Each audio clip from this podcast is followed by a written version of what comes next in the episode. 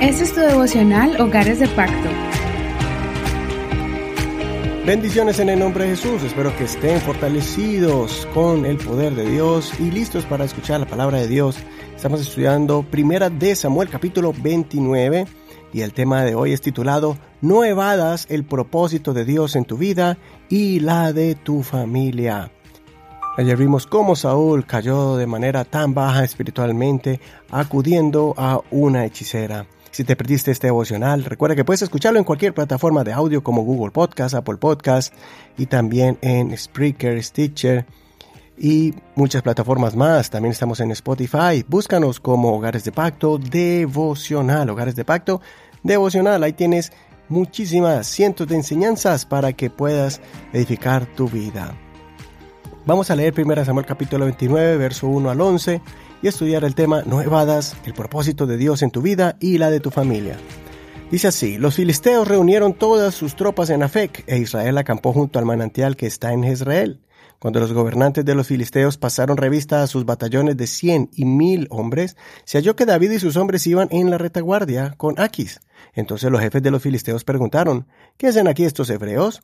Aquí respondió a los jefes de los filisteos, ¿no es este David, siervo de Saúl, rey de Israel, que ha estado conmigo por días y por años y en que no he hallado nada malo desde el día en que se pasó a mí hasta el día de hoy? Pero los jefes de los filisteos se enojaron contra él y le dijeron, Haz volver a ese hombre, que se vuelva al lugar que le señalaste y que no venga con nosotros a la batalla, no sea que en la batalla se vuelva nuestro enemigo. Porque con qué cosa ganaría mejor el favor de su Señor que con las cabezas de estos hombres? ¿No es este David de quien cantaban con danzas diciendo, Saúl derrotó a sus miles y David a sus diez miles? Entonces Aquis llamó a David y le dijo, Vive el Señor, que tú has sido recto. Me ha parecido bien tu salir y tu entrar en el ejército conmigo, pues ninguna cosa mala he hallado en ti desde el día que viniste a mí hasta el día de hoy. Pero a los ojos de los gobernantes tú no eres grato. Ahora pues vuelve y vete en paz, para no desagradar a los gobernantes de los filisteos. David preguntó a Aquis, ¿Pero qué he hecho? ¿Qué has hallado en tu siervo desde el día que vine a estar contigo hasta el día de hoy para que no vaya y luche contra los enemigos de mi señor el rey? Aquis respondió y dijo a David, Yo sé que tú eres grato a mis ojos como un ángel de Dios, pero los jefes de los filisteos han dicho, que él no vaya a la batalla con nosotros. Levántate pues muy de mañana, y tú y los siervos de tu señor que han venido contigo, y levantándose muy de mañana partan al amanecer. Entonces David y sus hombres se levantaron muy de mañana para irse y regresar a la tierra de los filisteos, y los filisteos subieron a Israel.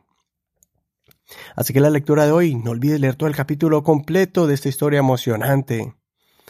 Mientras Saúl temblaba de miedo, David se encontraba en una situación difícil, pues debía ayudar a los filisteos y pelear contra sus propios hermanos, los israelitas.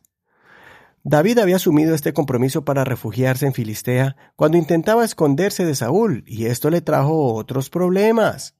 David había estado actuando falsamente, haciendo creer al rey Aquis que David estaba atacando a los, a los, israelitas, cuando realmente estaba atacando ciudades de los mismos filisteos.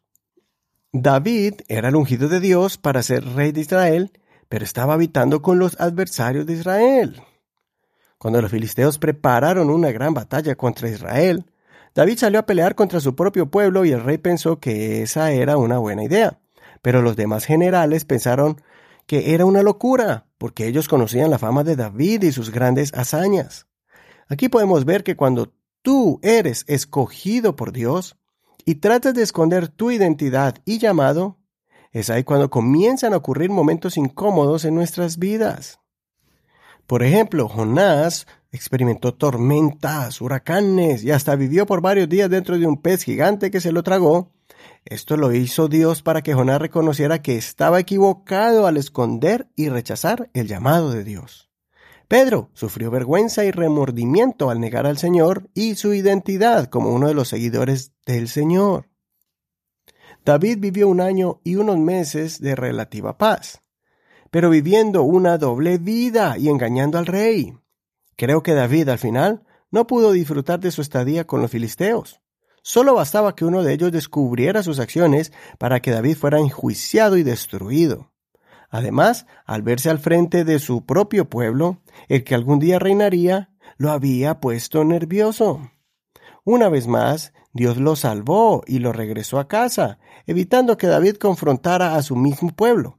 Pero mañana aprenderemos que esto le trajo tristes consecuencias y una dolorosa experiencia en su vida.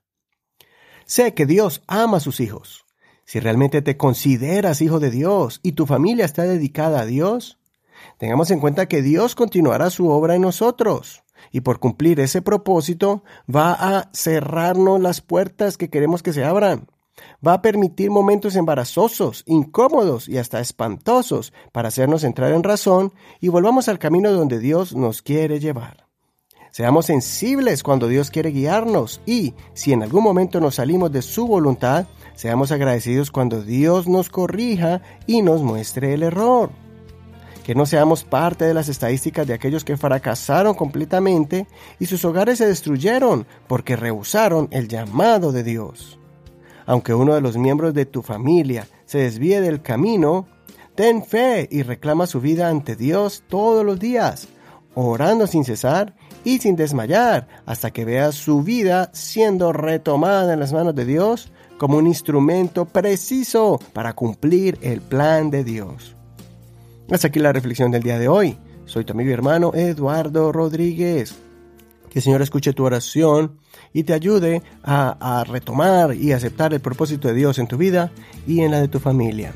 Gracias por escuchar este devocional, gracias por tu apoyo para poder seguir llevando este mensaje a muchos hogares. Recuerda que si quieres escuchar estos devocionales y recibirlos en la plataforma de WhatsApp, escríbenos al 562-551-2455. 1562-551-2455. Mañana seguimos con el siguiente devocional. Bendiciones.